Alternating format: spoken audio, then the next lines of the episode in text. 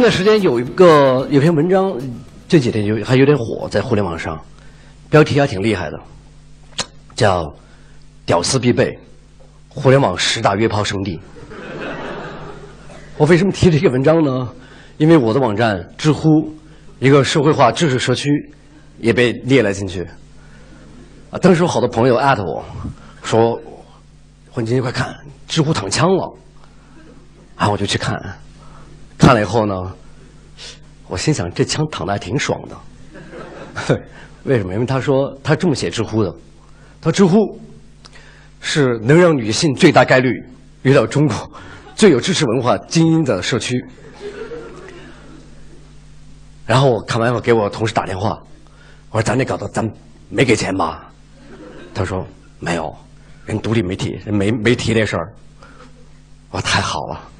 这种蒙在鼓里的幸福应该多来一点其实，因为这个榜单躺枪的不只是知乎，更是在座的诸位。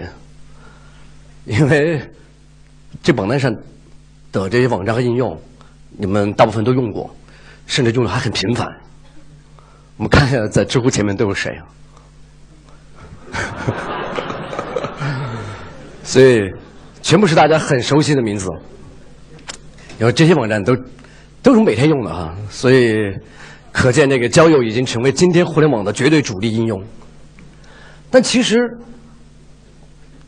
真的是吗？就真的都是交友网站吗？呃我们知道他们毫无疑问都有交友功能，但是我们用豆瓣真的是为交友吗？我们玩微博也是交友吗？包括我们微信真的是交友吗？或者说，交友是我们真正的特别？核心的那个需求吗？待会儿我再讲到这个问，再再再回答这个这个问题。我还讲一个很常见的我遇到的一个我接收的疑问。经常有年轻的男孩小伙子过来问我一个问题，很常见一个问题，说我怎么样才能追到姑娘？我怎么样才能让姑娘喜欢我？然后，作为一个经历丰富的单身老男人，我说：怎么样让姑娘喜欢你？这个问题我帮不上。但是，但是我能够给一个建议，就是怎么样，姑娘会对什么人有好感？如果在座的女孩可能会会有感，会有一个同样的一个体会。就在女孩眼里面，其实很多男生，他们显得傻乎乎的。很大一个原因，是他们不会夸女孩。我想在这里做个小的调查，跟在座诸位，在座的所有男生，在过去一年里面，有谁对身边的非女朋友的异性说过这三句话中的任何一句？只要说过一次的。可以举手。啊，什么？就是非非女朋友之外的哈。明白？其实，这这很正常的话。好，看见你们的手了，虽然很暗也看得见。谢谢大家，你们可以把手放下了。对，这个数量超出了我的预期哈。谢谢你们，人类的，你们保留了人类文明的火种。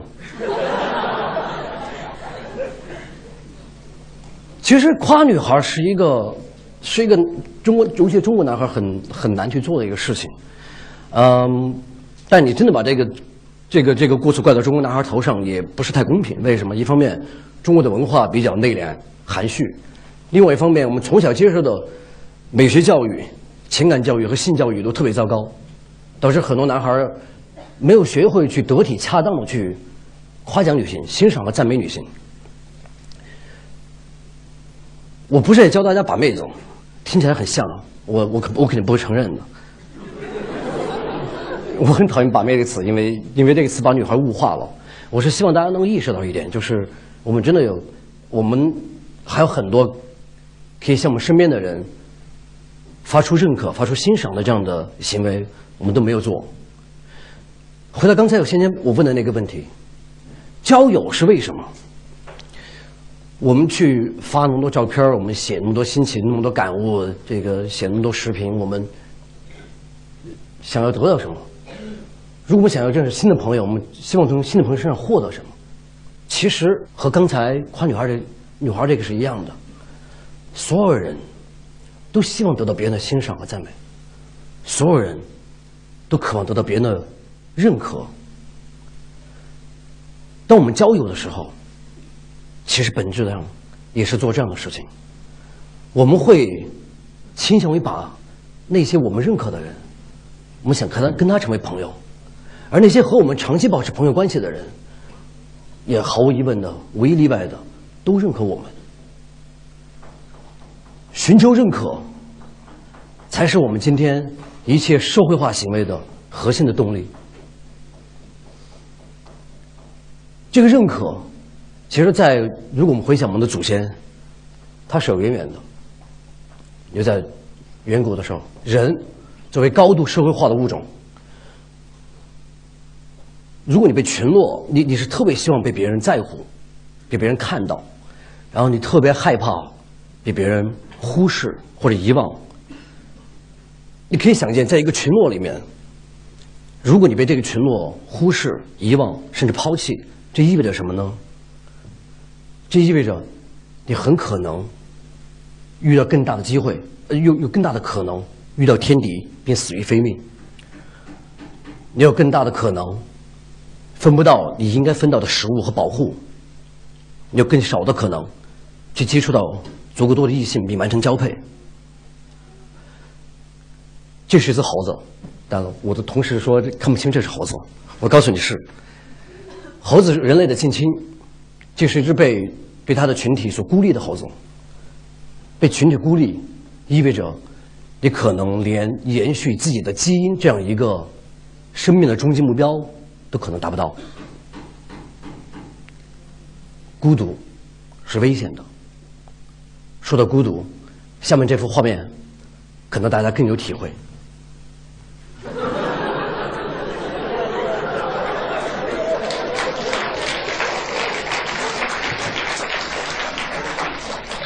很多人说，微信的创造者张小龙是中国互联网上最了解人性的人。是的，他深刻理解人对孤独的恐惧。寻求认可，是我们今天一切社会化行为的核心动力。我们可以去看所有的细节，都是在做这样的事情，自觉的或者不自觉的。这个截屏可能很多朋友很感兴趣，呃，很熟悉，但我不做调查了，你们不会举手的。我们为什么会女孩为什么会发八张照片放出来，漂亮的自己，各个方面的自己，有魅力的自己，为什么？我们希望别人看见我们的魅力。其实我用了一个女孩的一个这默默的账号的截屏，男孩也是一样。我有女孩朋友也说。你在陌陌之前不可能想象我可以看见那么多的帅哥在你身边。我们我们愿意别人认可我们。盖楼也是一样，可能图小了点网易的盖楼经典的，为什么参与盖楼？为什么要跑到十七楼去留下那个言？按照那个队形，你希望在那个群体里面有安全感，你希望你成为他们的一部分，你希望看见哎。我跟他们在一起的，我我是其中一份子。当然还有看起来很拧巴的寻求认可的方法，比如发点照片给刘几手，看起来是被黑，但是我们在想象为什么会那么多人持续的前赴后继的去把照片拿给人喷啊？你其实你还是希望被别人在乎，被别人看到，你不希望被淹没在茫茫的。微博的四亿用户里面，还有个流行的词，最后这两个字，也是体现人们的认可。这个词是用来讽刺那些特别渴望获得自己得不到的认可的那些行为。但是我个人说实话，我特别讨厌这两个词，这两个字，因为什么呢？因为其实反复提、反复在讲这两个这两个字，本身也是一种渴望获得别人认可的行为。就像我常跟朋友说，天天说别人装逼的人，本身就是装逼。所以，今天的社会化互联网，我回想看看见刚才那些熟悉的 logo，就是干两件事情。因为你想要认可嘛，那我就给你认可。一方面，我尽可能多的增加你可以获得认可的机会；另外一方面呢，我尽可能的降低别人给你提供认可的认可的门槛。刚才我说了，大家其实夸奖别人不是一个很、很、很经常的行为。那我们把这种把这种事情变得经常起来，把门槛变得更低一点，变得更不经意一点。QQ 挂太阳，为什么要挂太阳？这字儿可能后面同学可能看不见，最高一级那就不是最高级了，我这截屏截不完。四十四级你要挂两千一百一十一天在线，你才能练出这么一个，练出两个太阳三个月亮，好疯狂的举举动。为什么？因为你有了太，你名字后面有太阳，你会在你的好友、你的朋友的好友列表里面，你跟别人不一样。你要怎么显出自己不一样呢？你就在线呗，多简单，增加获得认可的机会。微博。你有想象过一个人，一个名人，他只说过名人名言，没有写过文章过吗？但是我们每天在干这样的事情。我们每个普通人以前想要表达，你想要获得认可的机会，你想表达吗？但表达是个很难的事情，对吧？你要写文，就比如就拿就拿写文章来说，你得写要写好文章很难。那微博说，文章你写不出来，短信你总会写吧？微博的一百四十字。就是短信的限制，就这么来的。你用写短信的方法，最简单的方法，你可以表达你自己，让别人看得见，看得见你，能够增加对你的认可。发什么东西都行，视频、感悟、心情、萌宠，任何一个东西发出来，都增加别人看到你并给你认可的机会。Instagram 也是一个非常典型的例子，在互联网之前。刚才我说写文字对人是很难的，但在互联网之前，我们感觉拍照片看起来是比写文字要容易一点，对吧？但其实拍的好，拍出好照片是比写好文字是要难得多的。我们大家都上过作文课，但我们很少有人会上过摄影课。那拍照片拍好照片很难，Instagram 干什么事情呢？这个以十亿美元被 Facebook 收购的 App，我提供一组非常。漂亮的滤镜，任何一个人拍出的几乎任何一张普通的照片，加了我随便其中一个滤镜，就会显得非常专业。刚才讲增加获得认可的机会，同样的，我们都说提供认可不是一个很惯常的行为，那这些互联网产品也在不停的降在降低这个门槛。这个按钮。可能有的朋友熟悉，有的朋友不太熟悉，因为它不存在中国。Facebook 是是互联网最伟大的网站之一，它有很多非常了不起的创造，这就其中一个。这个 Facebook 的按钮叫 Like，它的中文版叫赞。Like 是干嘛用的呢？就是一个按钮。你在 Facebook 上加了好友，你加了好友以后，你好友见天发照片写心情。发这个发那个，你总不能就是每条你都去评价一下，这个成本第一，这个成本也很高；第二，说实话，咱们语言其实是很贫瘠的，我们也没那么多不同的词儿花里胡哨的去给你说，哎，这真好，那真不错。那 Face Facebook 说简单极了，你就给他一个赞就好了，对吧？发张照片赞一下，发个心情赞一下，说句话赞一下，简单吧？Face 你想想，Facebook 是没有这个按钮的。只有赞，提供认可好容易的。微博也是，微博刚才我说了，微博是个非常简单的让人去增加获得别人认可的机会，因为写写微博容易嘛。但是你写了微博，你也希望别人得认可，转发就是种认可。那转发，大家开始越来越喜欢转发。一开始只是转发微博，后面就开始玩各种基于转发的游戏，神最右，又是跟刚才大家了解的那个 app，还是陌陌，但是另外一个界面，降低提供认可的门槛，在陌陌之前，你有任何一个可能性，去看见漂亮的姑娘，像超市货架一样，一排一排一排在他面前，供你去欣赏、品头论足。男孩、女孩也是一样，看一堆男孩。以前你要挨个看，挨个给他们反馈，好痛苦啊，成本也很高。这个简单啊，你先看，哎，这挺好的，然后进去打一招呼，对方理不理你再说。所以刚才给了几个例子，都在说，互联网在不停的想借助大家这种寻求寻求认可的渴望。来，然后来激励大家的各种互动和行为。三年前的时候，我和几个朋友，我们有一个小的集体博客，当时有点还有点小小的名气，叫 Apple for Us。这是个集体博客，很多人都可以来写文章。后来，我们就觉得这个效率太低了，我们在想有没有什么办法，能够让更多的人给参与到。好文章的创作中来，有没有什么办法能够降低这个参与的门槛，同时能够激励大家写更好的东西？不只是那十几个作者，有没有可能是十几万个，甚至十几个百万个？与此同时，在那个期间，我在我在创新工厂，那时候我做创新工厂的。投资经理，其实每天大部分时间干的事情是什么呢？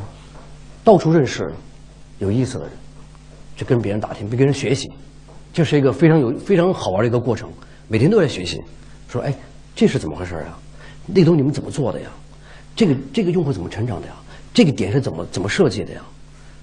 每天都在学。然后我在想，其实每个跟我讲这些有意思的东西的、有意思、有价值的内容的人。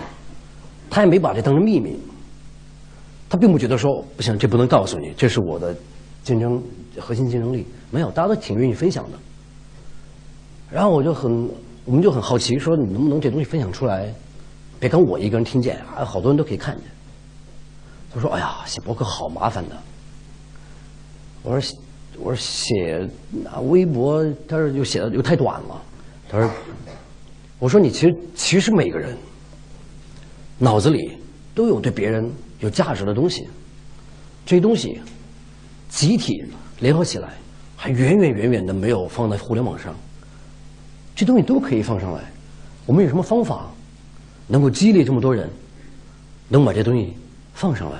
一头我说了，我们作为一个博客的运营者，我们希望更多作者加入；另外一头，作为脑子里有东西的人，我们希望和我们一样的人。都能够更容易的去把脑子里东西放出来。OK，那时候我们看见 Quora 给了我们很多启发。延续刚才我们讲的这个社会化、互联网激发人们做的事情，不停的降低这个门槛，让你更容易得到认可。那我们就想，OK，这两个东西能不能联合在一起？我们能不能想个办法去降低大家去分享他们脑子里面的知识、经验？和见解的门槛，就能不能把这个东西能够更他他不会觉得那么痛苦的，就可以很容易的讲出来，然后让那些想要听到的人，能够因此得到帮助的人能够看见，所以就有了知乎，就是我的网站，是一个问答网站，一个知识知社会化知识社区，他是一个医生，叫田吉顺。在杭州，他的微博名字叫零零零零零零，我是谁？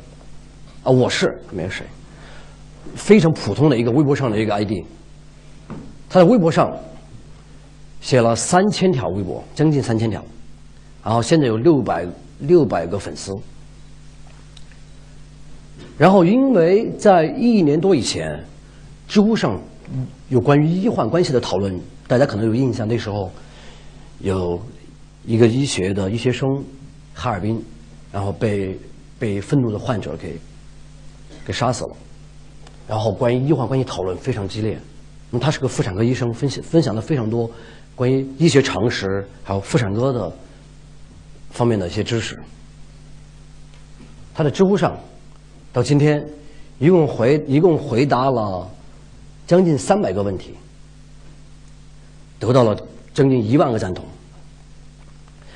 所以对比一下，如果说按照在微博上，你有三千条微博，得到六百个粉丝，那你在知乎上你有三三百个回答，按照这比例，是不是你你就差不多有六十个粉丝呢？不是。他有一万七千人关注他，这个事情让我们特别的、特别的兴奋，因为我们希望大家能够因为这种专业的分享而得到认可，然后我们发现这种认可正在发生，这一万七千人还是专业的，而且各自在在各自的领域里面都还很优秀的人，给你得到的认可，同样的。也是在做知乎之前，我们觉得我们不可想象，知乎以后我们看到的一些变化。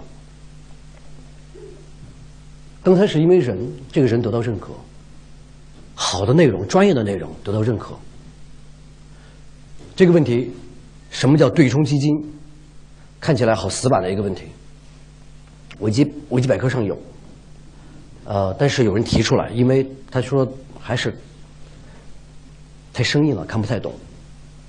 你说什么样的人才会去跟别人去解释什么叫对冲基金？